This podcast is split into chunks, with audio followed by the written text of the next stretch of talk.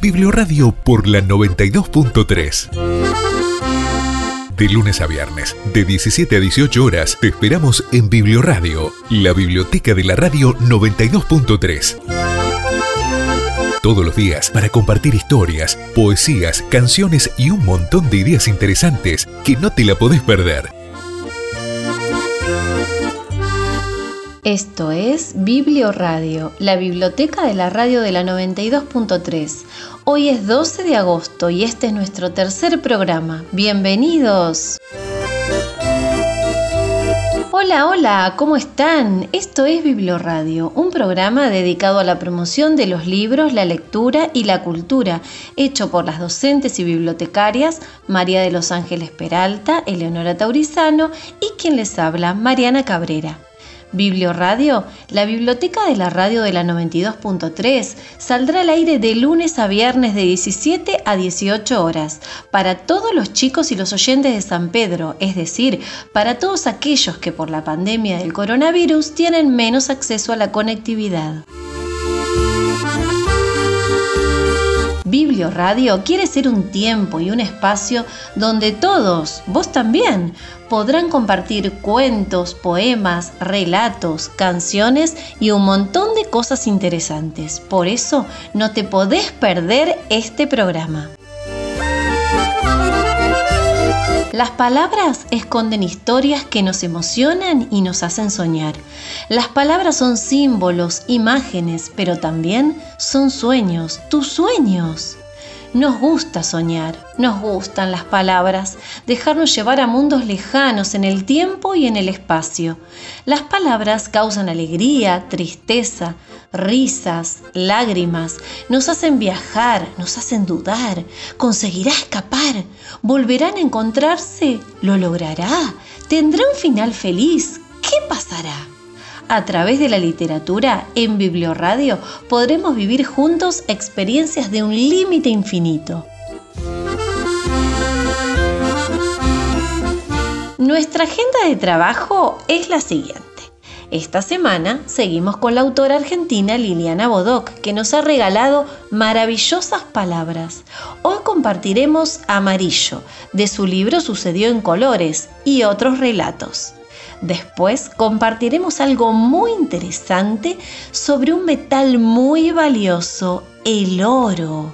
Y como el color amarillo es el que hoy marca nuestro rumbo, no podía ser de otra manera.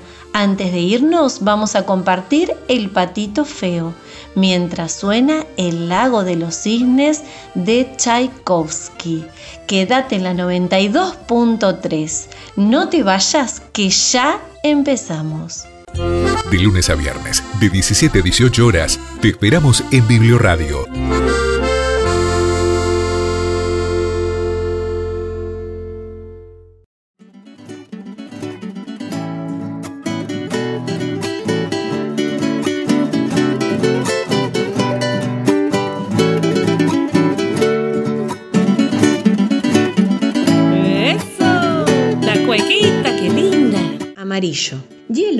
Fue emperador de un vasto territorio ubicado al este del mundo conocido.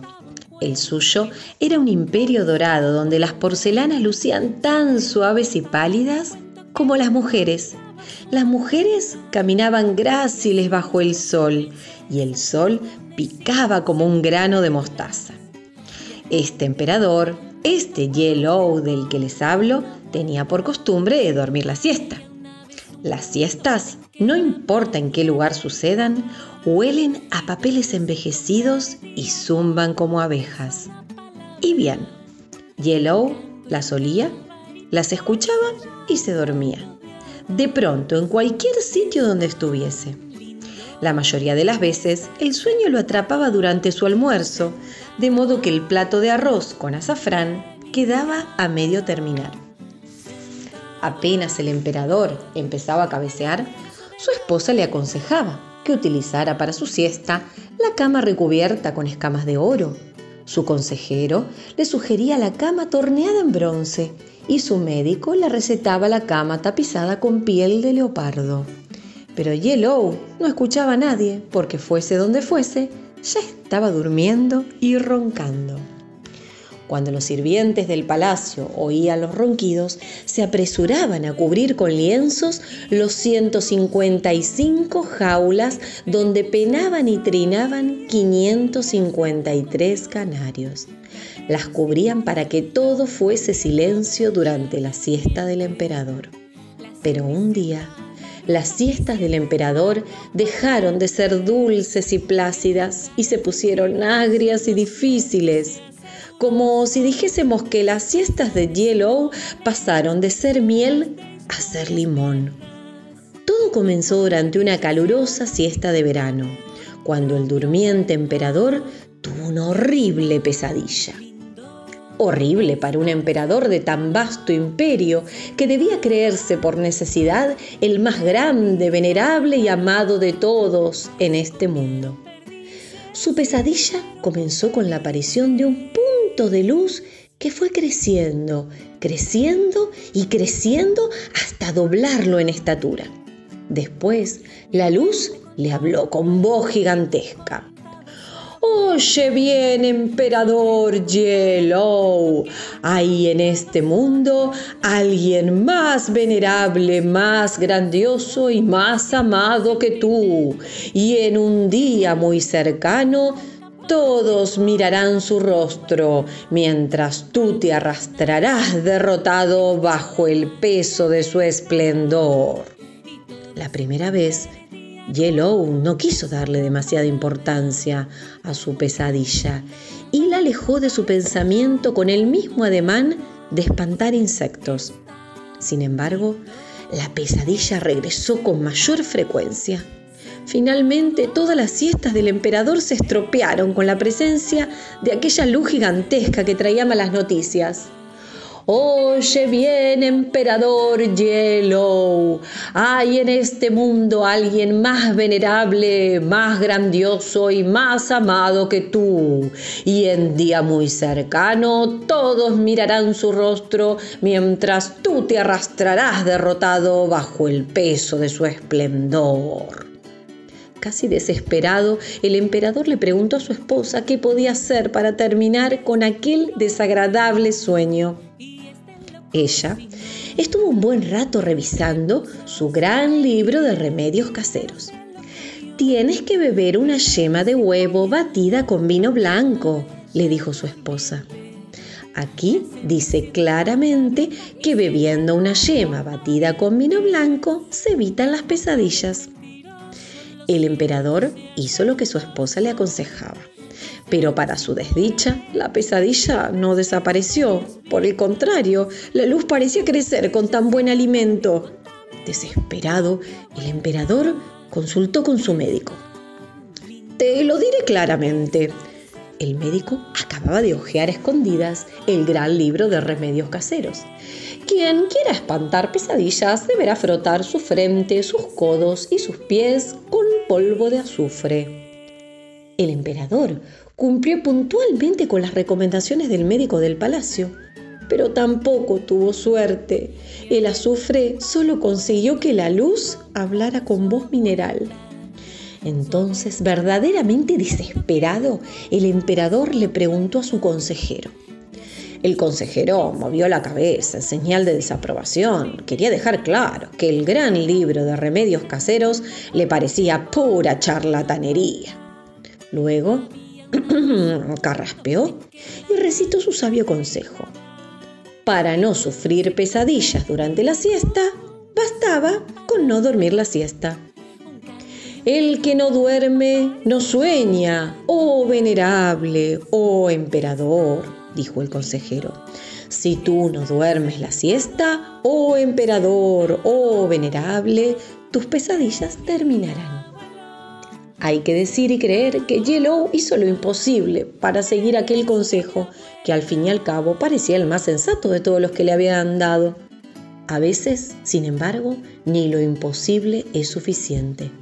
Cuando la siesta llegaba al reino de Yellow, con su olor a papeles envejecidos y su zumbar de abejas, el emperador se dormía por mucho que se forzara en evitarlo. se dormía, aunque por su expreso mandato las jaulas no fuesen cubiertas y los 553 canarios estuviesen trinando. Y en cuanto Yellow se dormía, un punto de luz aparecía justo en el centro de la oscuridad del sueño. La luz crecía con asombrosa rapidez hasta ocupar todo el espacio de la pesadilla y entonces hablaba.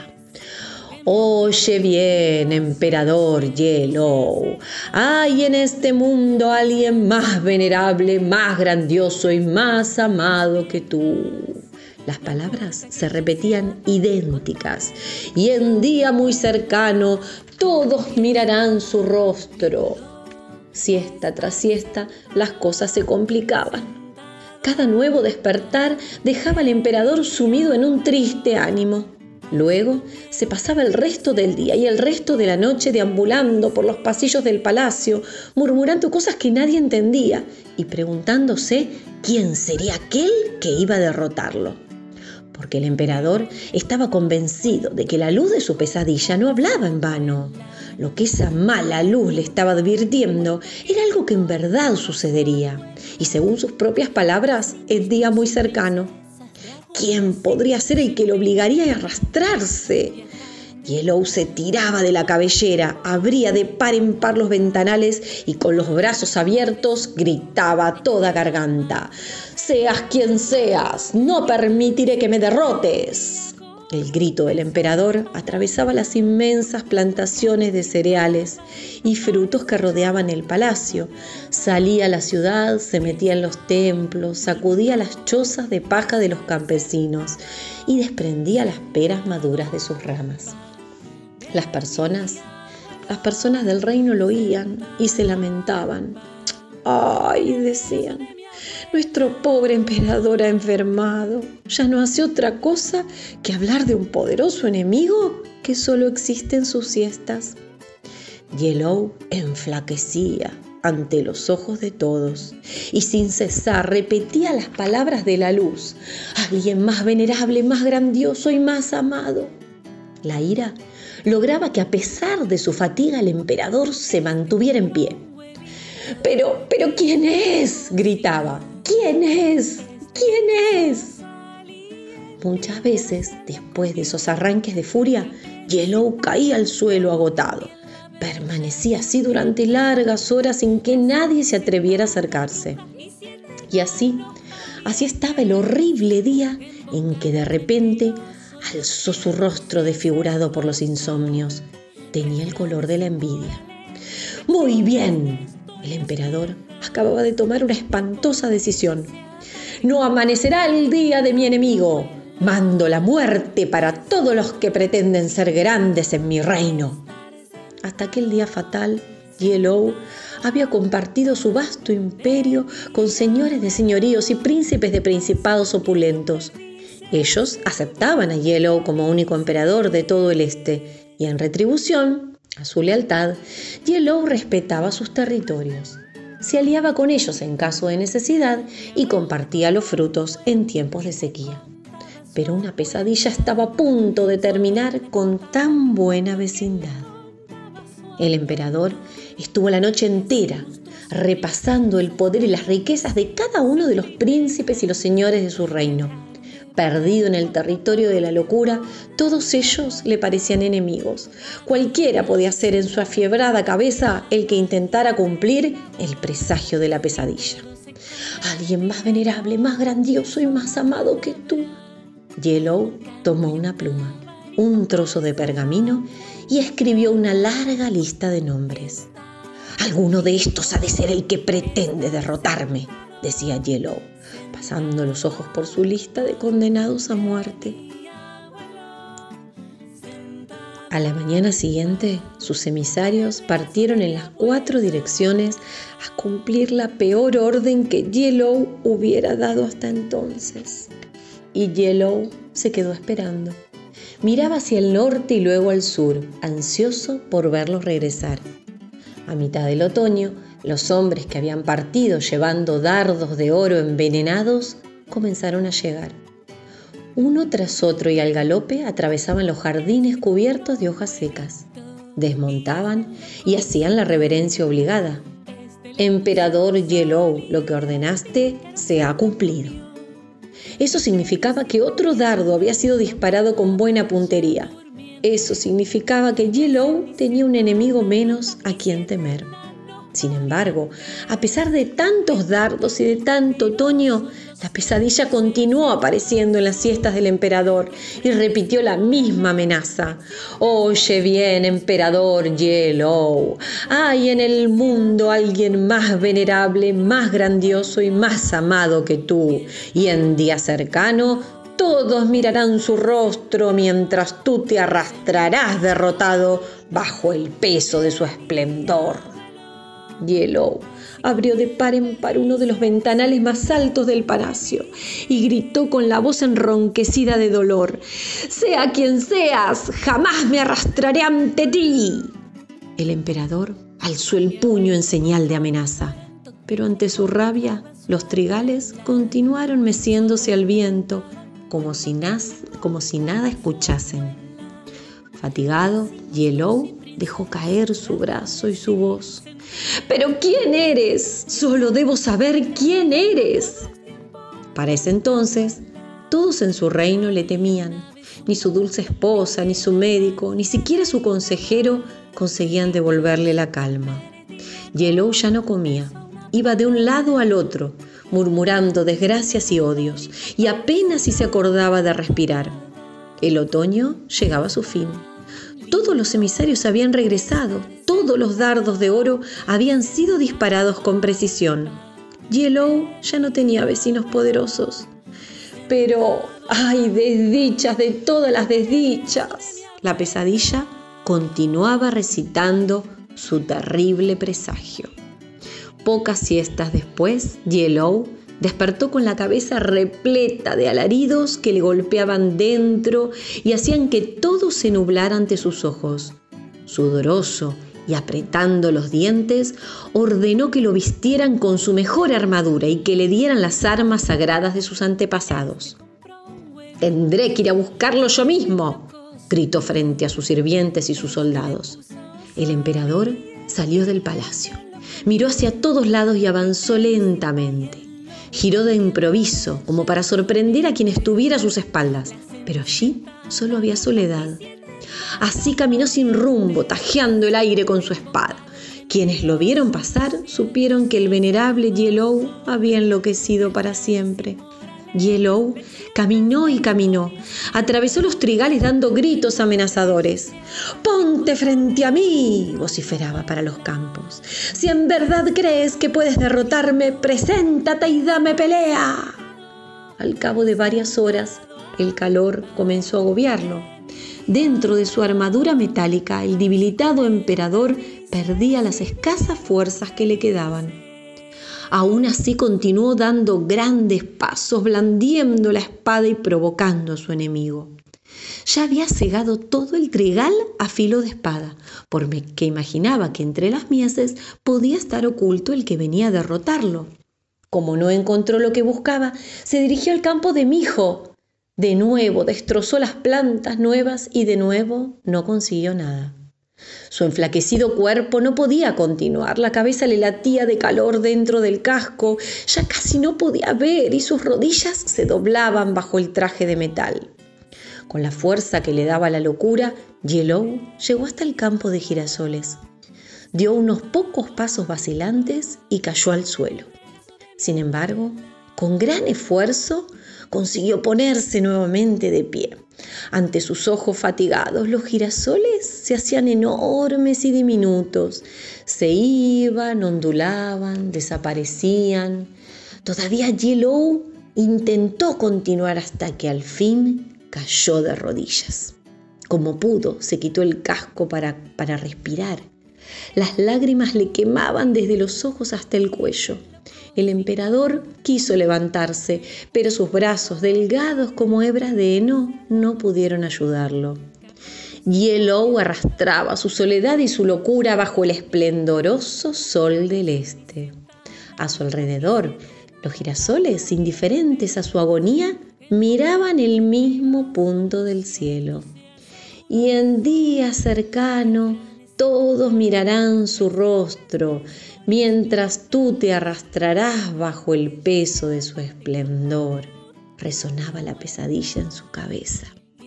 El sol resplandeciente en el cielo, los girasoles mirándolo, Yellow llorando su locura contra la tierra.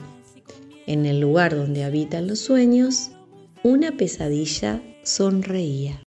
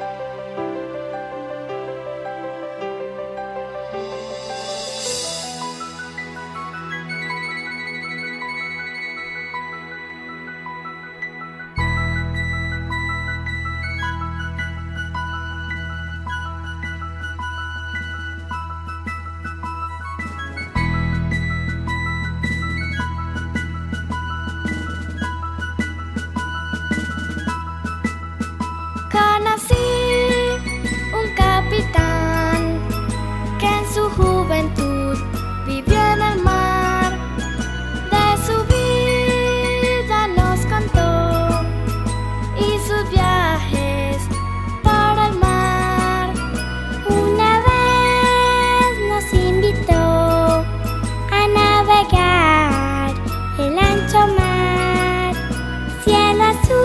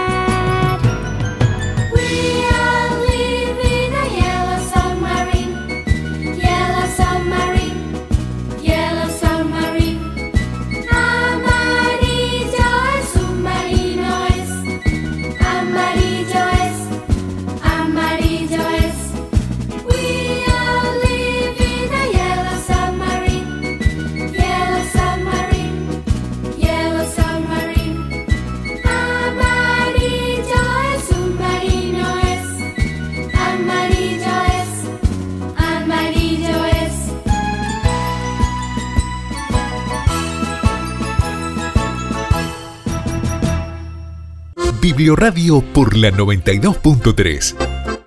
Let's forget it's Sunday and party over again. Let's forget this one day. You can do it, my friend.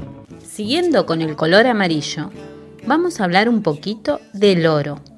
El oro exhibe un color amarillo. Es un metal precioso. Además, es uno de los metales más apreciados en joyería se ha considerado uno de los metales más preciosos a lo largo de la historia. La exploración del oro en la Argentina se concentra especialmente en San Juan y Santa Cruz, seguidas por Catamarca, La Rioja, Salta y Jujuy. Para esto hemos conversado con un ingeniero, el señor Ramiro del Moral, quien estuvo a cargo de una de las obras de minería Don Francisco. Vamos a escuchar qué nos cuenta. Mi nombre es Ramiro, soy ingeniero y en esta oportunidad te voy a contar eh, y contarle a los chicos cómo es el proceso de extracción de oro eh, que se practica actualmente en el país y en el 95% de, del mundo.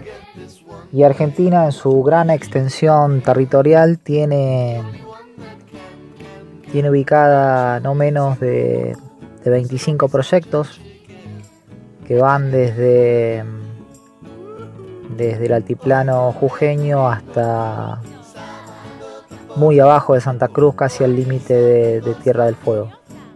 Y vamos a arrancar con lo básico. Lo primero que hay que, explicar es que la extracción del oro no sé, es el proceso de extracción arranca básicamente con un proceso de voladura. Esto es como lo han visto en alguna película o en algún dibujito animado con dinamita. Se hacen perforaciones subterráneas se realizan las detonaciones y este, este proceso se denomina voladura en, la minería. Bueno, entonces acá arranca todo. Este primer material es cargado en esos camiones enormes que han visto quizá en algún documental. Esos camiones cargan entre 250 y 300 toneladas de roca Imagínense que un camión con... Y este material va al primer proceso que se llama que se llama trituración y dependiendo el proceso de cada zona puede haber una trituración primaria, secundaria y terciaria. Esta, trituración se hace en la mayoría de los casos mediante un, molino cilíndrico que se llama molino, molino a bolas donde lo que hacemos es reducir esta cantidad de, roca que sale de distintos tamaños a, una, a un tamaño, a una granulometría, como se denomina, más homogénea y la necesaria para comenzar el proceso de extracción del oro. Y acá empieza quizá la magia, porque como te comenté al principio, el oro es imperceptible, no, no, no se alcanza a ver. Y para que este proceso sea rentable, imagínate que si estamos hablando de, pequeñas partículas, ¿cuál sería la, primera opción? Agarrar un microscopio y analizar piedrita por piedrita e ir sacando con una pincita de depilar aquella, aquellos puntitos que se asemejen al oro. Eh, con lo cual eso desde el punto de vista económico es inviable, esto tiene que ser un proceso continuo. Y entonces unos químicos detectaron que, que hay un mineral que se llama cianuro de sodio, que diluido en agua eh, disuelve el oro.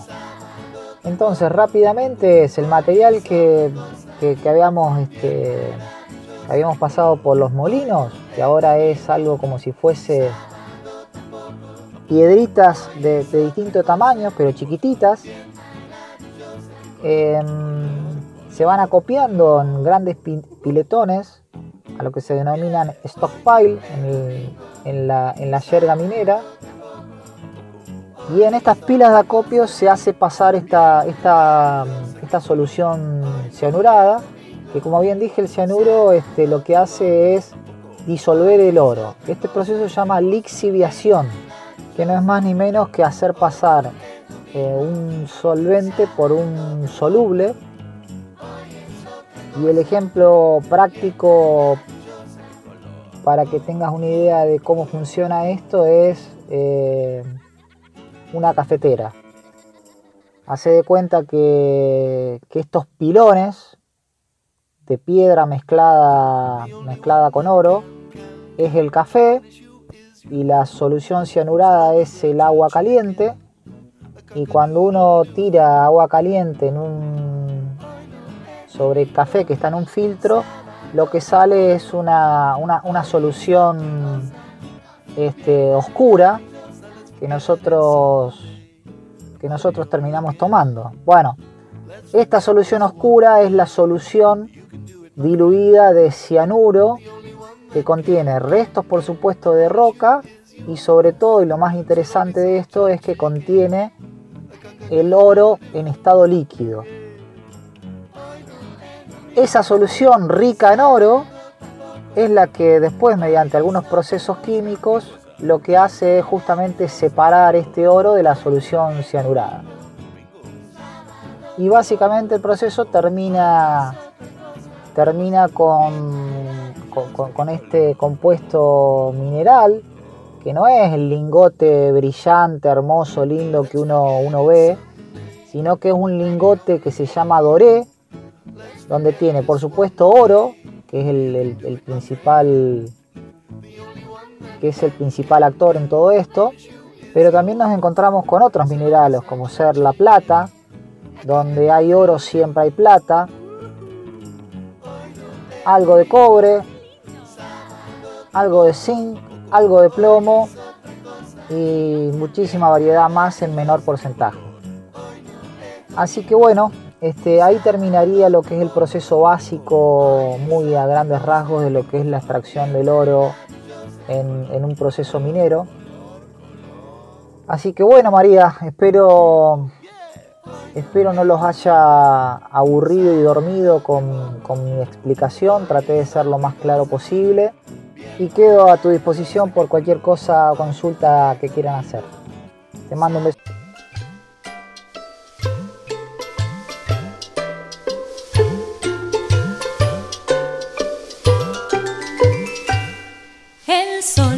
Dejó crecer, crecer los bigotes el sol se dejó crecer, crecer los bigotes. La luna cuando lo vio, le dijo que bigototes. La luna cuando lo vio, le dijo que bigototes.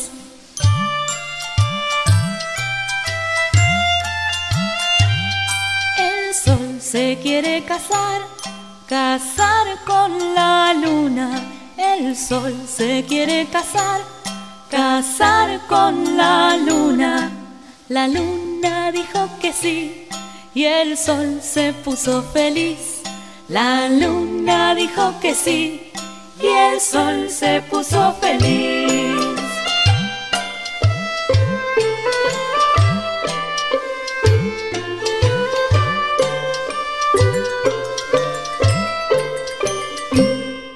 Biblioradio por la 92.3.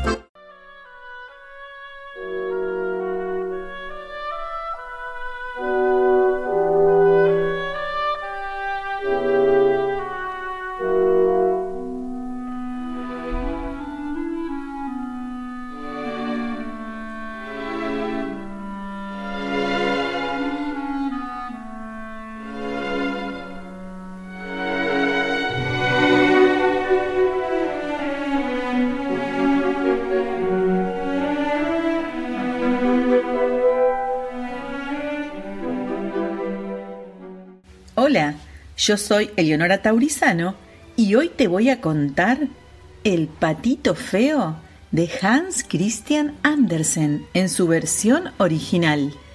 Porque hoy estamos jugando con el color amarillo, por eso te leemos este cuento.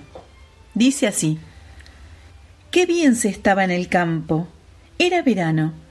El trigo estaba amarillo, la avena verde, el heno había sido amontonado en los verdes prados y por allí andaba la cigüeña sobre sus largas patas rojas, charlando en egipcio, lengua que había aprendido de su madre. Grandes bosques rodeaban el campo y la pradera, y en medio de ellos había profundos lagos. Sí, ya lo creo que era una delicia el campo.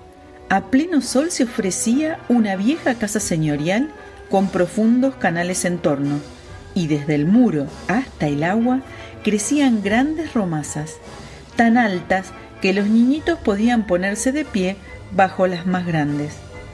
Tras ellas estaba todo tan salvaje como en el bosque más espeso, y allí había construido una pata su nido.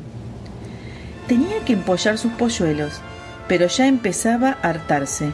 Las señoras patas preferían nadar en los canales a encaramarse para tomar asiento bajo las romazas y charlar con ella. Por fin fuéronse rompiendo un huevo tras otro. Pío, pío, decían, todas las yemas se habían animado y asomaban la cabeza. Cuac, cuac, dijo ella, y entonces corretearon lo mejor que pudieron, mirando a todas partes bajo las verdes hojas, y la madre los dejó mirar cuanto quisieron, porque el verde sienta bien a los ojos. ¡Qué grande es el mundo! dijeron los pequeños porque tenían ahora muchísimo más sitio del que habían tenido dentro del huevo. ¿Se creen que esto es todo el mundo? dijo su madre. Se extiende más allá del jardín, hasta el campo del cura. pero yo nunca he estado allí. Bueno, ya están todos. Y con eso se levantó. No, no los tengo todos. Ahí está todavía el huevo más grande. ¿Cuánto tiempo va a tardar? Ya me estoy cansando. Con lo que se sentó y lo volvió a empollar. Bueno, ¿cómo anda todo? dijo una vieja pata que vino de visita. Un huevo está tardando muchísimo, dijo la pata que empollaba. No se rompe por nada. Pero tienes que ver a los otros, son los patitos más preciosos que he visto, todos clavados a su padre, el bribón, que ni siquiera ha venido a verme. Déjame ver el huevo que no se rompe, dijo la vieja. Te apuesto a que es un huevo de pava.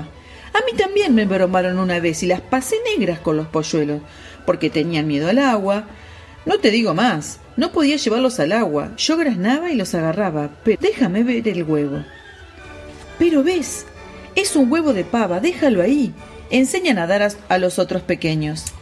Voy a seguir empollándolo un rato, dijo la pata. He estado empollando tanto tiempo que bien puedo seguir un poquito más. Allá tú, dijo la vieja pata, y se marchó. Al fin se rompió el gran huevo. Pío, pío, dijo el polluelo y salió rodando. Era enorme y horrible. La pata lo contempló. Es un patito terriblemente grande, dijo. No se parece a ninguno de los otros pero no será nunca un pavipollo. Pronto lo sabremos. Al agua con él, aunque yo misma tenga que empujarlo. Al día siguiente fue espléndido. El sol lucía en las verdes romazas. La madre pata con toda su familia bajó al canal. ¡Plum! saltó al agua. ¡Cuac, cuac! dijo, y todos los patitos cayeron al agua, uno tras otro. El agua les cubrió la cabeza, pero al instante volvieron a aparecer flotando de maravilla. Las piernas se movieron por sí solas y todos, incluso el polluelo pesado y gris, salieron nadando. No, no es un pavo, dijo la pata. No hay más que ver con qué agilidad mueve las piernas. Qué tieso se tiene. No hay duda que es hijo mío. Después de todo, es bastante agraciado, si se le mira con atención. ¡Cuac, cuac! Venid conmigo, que os saqué al mundo y les presento en el corral de los patos. Pero estén siempre junto a mí, para que nadie los pise y cuidado con el gato. Y así entraron en el corral de los patos. Se había organizado un tremendo escándalo en él porque dos familias se disputaban la cabeza de una anguila que al final se la llevó el gato. Ya ven, Así anda el mundo, dijo la madre de los patitos, relamiéndose el pico, porque también le hubiera gustado llevarse la cabeza de la anguila. Pero, ¿para qué tenéis las piernas? dijo. Aire, aire, y haced una reverencia al pasar ante la vieja pata, la más distinguida de cuantos hay aquí. Tiene sangre española y por eso es tan rolliza. Y miren, lleva un trapo rojo en la pata. ¡Qué maravilla! Es lo más extraordinario que puede mostrar un pato. Significa que nunca se la quitará de en medio y será siempre reconocida por los animales y los hombres. Bien derechos, no doblen las piernas. Un patito bien educado separa bien los pies como hacen papá y mamá. Miren, así, hagan una reverencia y digan cuac. Y así lo hicieron pero los patos en torno los miraron y dijeron en voz alta Ahora tendremos también que aguantar a este panda, como si no fuésemos pocos ya. ¡Qué horror! ¡Qué pinta tiene ese patito! A ese no lo queremos. Y al momento se le echó encima un pato y le picoteó el cuello. Déjenlo tranquilo, dijo la madre, no ha hecho nada. Sí, pero es demasiado grande y raro, dijo el pato que le había picado. Y conviene aplastarlo. Vaya preciosidad de criaturas que tiene la mamá, dijo la vieja pata con el trapo en la pierna. Todos preciosos, excepto ese, que no ha salido muy logrado. Me gustaría que lo repitiese de nuevo. No puede ser, señora mía, dijo la madre de los patitos. No tiene buena presencia, pero es de un temperamento cariñoso, y nada tan bien como los otros, y aún me atrevería a decir que mejor. Espero que cuando crezca mejore de apariencia o que con el tiempo mengüe. ha permanecido demasiado tiempo en el huevo, por lo que no ha sacado la proporción de vida. Y entonces le picoteó el cuello y le alisó el plumón. Además, es pato, agregó. Así es que no importa tanto la fialdad. Espero que se haga muy fuerte para que tenga éxito. Los otros patitos son agraciados, dijo la vieja pata. Consideren como si estuvieran en su casa, y si encuentran una cabeza de anguila me la traen y se sintieron como si estuvieran en casa.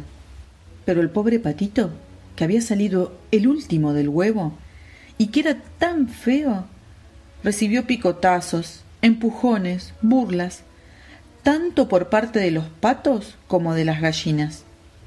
Es demasiado grande, decían todos, y el pavo, que había nacido con espuelas por lo que se creía un emperador, se infló como un barco a toda vela, se fue derecho a él y comenzó a hacer glu glu hasta que se puso todo rojo. El pobre patito no se atrevía a estarse quieto ni a moverse. Estaba muy triste de ser tan feo y de ser la burla de todo el corral. Así sucedió el primer día. Y después se fue haciendo cada vez peor. El patito sufrió la persecución de todos, incluso de sus hermanos. Fueron crueles con él y no paraban de decir. Así te lleve el gato, a Defecio y su madre decía Lástima que no te pierdas. Y los patos le picaban, y las gallinas le picoteaban, y la muchacha que traía de comer a los animales le daba con el pie.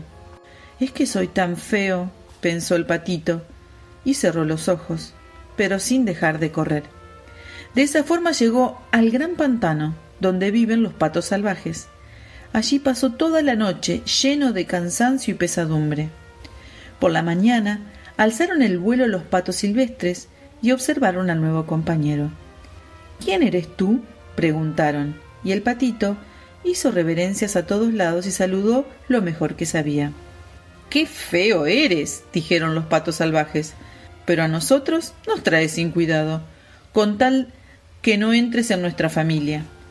El pobre no tenía ni mínima intención de contraer matrimonio, lo más a que aspiraba era que le permitieran reclinarse en los juncos y beber un poco de agua del pantano. Allí pasó dos días enteros, cuando llegó una pareja de gansos silvestres. No hacía mucho que habían salido del huevo, por lo que eran muy decididos. Oye, compañero, dijeron, eres tan feo que nos gustas. ¿Te vienes con nosotros a hacer ave de paso? Aquí en el pantano, de al lado, viven unas preciosas gansas silvestres todas solteras que pueden decir cuac, y es la ocasión para conseguir felicidad, por feo que seas. ¡Pim pam! retumbó de pronto en lo alto de los dos gansos silvestres, cayeron muertos en los juncos, y el agua se tiñó de sangre. ¡Pim pam! volvió a retumbar, y bandas de gansos se elevaron de los juncos, y la detonación se repitió de nuevo. Era una cacería en regla. Los cazadores rodeaban el pantano, Incluso algunos se sentaban en las ramas de los árboles tendidas sobre los juncos. El humo azul se elevaba como nubes entre los oscuros árboles y se mantenía suspendida sobre el agua. Pero el cieno llegaron los perros de caza. Plaf, plaf. Juncos y cañas se movían en todos los sentidos. Fue espantoso para el pobre patito que torció la cabeza para meterla bajo el ala cuando se le acercó un perrazo horroroso, con un palmo de lengua y los ojos espantosamente brillantes. Acercó el hocico al patito, mostró sus agudos dientes y. ¡clac! ¿Se marchó de nuevo? Sin tocarlo. Dios sea bendito, super, suspiró el patito. Soy tan feo que ni siquiera el perro tiene ganas de comerme y se estuvo muy quieto, mientras los perdigones silbaban entre los juncos y sonaban disparos tras disparos. Hasta bien entrado el día no volvió el silencio, pero el pobre polluelo no se atrevió a levantarse. Esperó varias horas, aún antes de mirar en torno, y entonces salió del pantano con toda la rapidez que pudo. Corrió por campos y prados, había mucho viento, lo que le hacía más difícil la carrera. Hacia el anochecer llegó una pobre casita de labradores. Era tan miserable que ni siquiera sabía de qué lado caerse, por lo que se mantenía en pie. El ventarrón silbaba de tal modo en torno al patito que éste tuvo que sentarse sobre la cola para que no se lo lleve el viento, que soplaba cada vez con mayor fuerza. Entonces vio que la puerta se había desprendido de una bisagra y colgaba tan torcida que a través de la abertura podía colarse en la cocina y así lo hizo. Vivía allí una vieja con un gato y su gallina, y el gato, al que llamaba hijito, sabía encorvar la espalda y ronronear, y hasta echaba chispas si se le acariciaba contra pelo. La gallina tenía unas patas muy pequeñas y cortas, por lo que la llamaban clocló patas cortas. Ponía huevos y la mujer la quería como si fuera hija suya. Por la mañana descubrieron al momento al patito extraño y el gato comenzó a ronronear y la gallina a cloquear. ¿Qué pasa? exclamó la mujer mirando alrededor, pero su vista no era buena, y así se creyó que el patito era un pato gordo que se había extraviado. ¡Qué agradable sorpresa! dijo. Ahora podré tener huevos de pata. Con tal que no sea macho, vamos a verlo. Y el patito fue admitido a prueba durante tres semanas. Pero no hubo huevo alguno. Y el gato era el señor de la casa, y la gallina era la señora, y solían decir nosotros y el mundo, porque creían que ellos eran la mitad y la mejor parte. El patito pensaba de otra manera pero la gallina no le permitió expresar su opinión. ¿Sabes poner huevos? le preguntó la gallina. No. Entonces será mejor que no abras la boca. Y el gatito dijo ¿Sabes encorvar el lomo, ronronear y echar chispas? No. Entonces no tienes que opinar cuando habla la gente sensata. Y el patito se sentó en el rincón de muy mal humor. Entonces pensó en el aire fresco y en la luz del sol. Le acometió un extraño antojo de flotar en el agua hasta que al fin no pudo más y se lo contó la gallina. ¿Qué es lo que te pasa? preguntó ella. ¿No tienes nada que hacer? ¿Por eso te vienen todos esos caprichos? Pone huevos o hacer ronrón. Vas a ver que se te quitan esas ideas. Pero es que es una delicia nadar, dijo el patito. Es tan agradable meter la cabeza y bucear hasta el fondo. Pues sí, que debe ser divertido, dijo la gallina. Bien loco estás. Pregúntale al gato qué es el ser más listo que conozco si le gusta flotar en el agua o bucear. De mí nada digo. Pregúntale a nuestra ama, la vieja, que no hay nadie en el mundo más lista que ella. ¿Crees que se le ocurre flotar en el agua y meter la cabeza? No me entienden, dijo el patito. Claro que no te entendemos. Ni sé quién te podrá entender. No pretenderás nunca ser más listo que el gato y que la señora, por no decir de mí. No seas tonto, muchacho, y da gracias a tu hacedor por todas las cosas buenas que has conseguido. ¿No te encuentras en un hogar caliente y tienes unas relaciones de las que algo puedes aprender? Pero eres un tonto y no resulta divertido tratar contigo. ¿Puedes creerme? Lo hago por tu bien. Te digo cosas desagradables, que es por lo que conocerás a tus verdaderos amigos. Lo que has de hacer es poner huevos y aprender a ronronear y a echar chispas. Creo que miré al ancho mundo, dijo el patito. Bueno, hacelo, dijo la gallina. Y el patito se marchó. Flotó en el agua, buceó, pero los demás animales no le hacían caso por lo feo que era. Entonces llegó el otoño, en el bosque las hojas se volvieron amarillas y rojas. El viento las atrapó y ellas danzaron en remolinos bajo el cielo frío. Flotaban las nubes cargadas de granizo y de nieve, y sobre la cerca se posaba un cuervo y chillaba. De puro frío. Sí, uno se quedaba helado si pensaba en ello. El pobre patito lo pasaba muy mal. Una tarde, cuando el sol se ponía dulcemente, salió de los arbustos una banda de hermosos y grandes pájaros. El patito nunca había visto ninguno tan hermoso, de un blanco resplandeciente con largos y flexibles cuellos. Eran cisnes que, lanzando un grito profundamente extraño, extendieron sus, sus, espléndidas y largas alas y escaparon volando de las tierras frías a los países cálidos, hacia el mar libre. Se elevaron muy altos, muy altos, y el patito feo se sintió extrañamente inquieto. Giró en el agua como una rueda, levantó el cuello en dirección a ellos y lanzó un grito tan agudo y extraño que hasta él mismo se asustó. Ay, no podía olvidarse de los maravillosos pájaros, los pájaros felices. Buceó hasta el fondo y cuando volvió a asomarse estaba como fuera de sí. No sabía cómo se llamaban los pájaros, ni hacia dónde volaban, pero les tenía un afecto tal como no había sentido antes por nadie. No les envidiaba nada, porque no podía permitirse desear para sí semejante esplendor. Se hubiera contentado con que los patos le dijeran la palabra el pobre y feo animal. Y el invierno se hizo sumamente frío.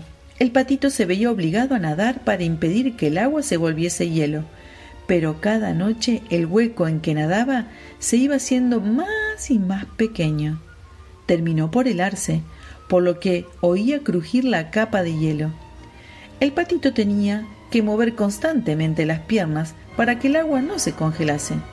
Al final estaba tan fatigado que se tendió completamente inmóvil y yerto sobre el hielo. A la mañana siguiente temprano pasó un labrador que lo vio. Fue, rompió el hielo con su sueco y se lo llevó a su mujer. Ellos lo reanimaron. Los niños querían jugar con él, pero el patito creyó que le iban a hacer daño y se metió espantado justo en el cántaro de la leche con el que la leche se volcó por toda la cocina. La mujer chilló y alzó las manos al cielo y entonces voló una taza donde estaba la manteca y después el barril de harina y de nuevo salió sobre él. Ay, por favor, la mujer chillaba y lo perseguía con unas tenazas, y los chicos se empujaban para cazar al patito, riendo y gritando. Suerte que la puerta estuvo abierta. Escapó entre los arbustos a la nieve recién caída y en ella se tendió un poco atontado. Pero resultaría demasiado penoso enumerar todos los apuros y desdichas que tuvo que sufrir durante el duro invierno. Yacía entre los juncos del pantano. Cuando el sol volvió a calentar de nuevo, las alondras cantaban. Había llegado la primavera. Entonces levantó de un golpe las alas. Resonaron más fuertes que antes y lo elevaron vigorosamente y sin darse cuenta se encontró en un gran jardín, donde los manzanos estaban en flor y las lilas exhalaban su aroma y pendían de largas y verdes ramas sobre los curvados canales. Delicioso sitio lleno de la fragancia de la primavera. Y justo enfrente salieron de la espesura tres magníficos cisnes con el plumaje inflado y se deslizaron suavemente por el agua. El patito reconoció los espléndidos animales y se sintió preso de una extraña tristeza. Volaré hacia ellos, hacia los pájaros reales, y me matarán a picotazos por atreverme yo, que soy tan feo, a acercarme a ellos. No, bueno, pero me da igual. Prefiero que ellos me maten a picotazos a que me picoteen los otros patos, que me piquen las gallinas, que me desprecie la moza que cuida el corral, y tenga que sufrir los horrores del invierno. Y voló al agua y nadó en dirección a los espléndidos cisnes. Estos le dieron y se lanzaron hacia él con las plumas erizadas. Mátenme, mátenme si quieren, dijo el pobre animal, e inclinó la cabeza sobre el agua a esperar la muerte. Pero ¿qué es lo que vio en el agua transparente? Vio bajo él su propia imagen pero ya no era un torpe pájaro gris, oscuro, feo y repugnante. Era un cisne. Nada importaba haber nacido en el corral cuando se ha salido de un huevo de cisne. Se sentía compensado de sobra por todas las penalidades y contratiempos que había sufrido. Pensaba solo en su felicidad y en toda la belleza que lo esperaba y los grandes cisnes nadaban en torno suyo y lo acariciaban con el pico. Entraron en el jardín unos niños que echaron pan y trigo al agua y el más pequeño gritó ¡Hoy hay uno nuevo! Y los otros niños se unieron con gritos de júbilo. ¡Sí! ¡Ha venido uno nuevo! Batieron palmas y bailaron alrededor. Fueron corriendo a buscar a sus padres y echaron pan y galletas al agua y todos dijeron El nuevo es el más hermoso, tan joven y tan bonito. Los cisnes mayores se inclinaron ante él. Entonces sintió mucha vergüenza y hundió la cabeza bajo las alas. No sabía por qué. Era feliz en demasía, pero no sentía ni pizca de orgullo, porque un buen corazón nunca se vuelve orgulloso. Pensó de qué manera había sido perseguido y ahora oía todo a todos decir que era la más espléndida de las aves, la más hermosa. Y las lilas se inclinaban con sus ramas hasta tocar el agua, y el sol brillaba cálida y gratamente. Entonces ahuecó sus plumas, irguió esbelto su cabello y dijo lleno de gozo desde su corazón Nunca soñé una felicidad como esta cuando era un patito feo. Y colorín colorado, el cuento del patito feo de Hans Christian Andersen ha terminado. De lunes a viernes, de 17 a 18 horas, te esperamos en Biblioradio.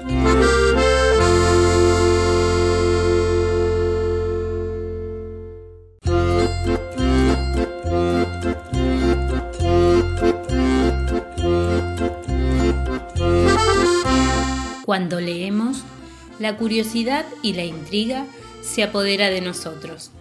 La mente se encuentra cautivada por el relato. Páginas de suspiro, frases que hacen que tu corazón lata más rápido, palabras que resuenan en tu cabeza. Nos gusta la intriga, nos gusta emocionarnos, nos gusta el suspenso, nos gusta dudar, nos gusta imaginar. Sí, nos gusta leer. ¿Qué les pareció el programa de hoy? Si se emocionaron, rieron, temblaron, si se asombraron o tal vez lloraron. Nosotras, desde Biblio Radio, podemos decir misión cumplida. Gracias a Sandra Cortés por haber cedido gratuitamente este espacio de la 92.3 para que Biblio Radio salga al aire. Y muchísimas gracias a nuestro operador, Nicolás Crespien que hace posible que las palabras y la música lleguen hasta donde vos estés. Todos los que quieran participar voluntariamente haciendo un aporte a la cultura lo pueden hacer llamando al 3329 53 59 17. Les repito, nuestra línea de comunicación es 3329 53 59 17. Te esperamos mañana a las 17 horas en la 92.3. Hasta mañana.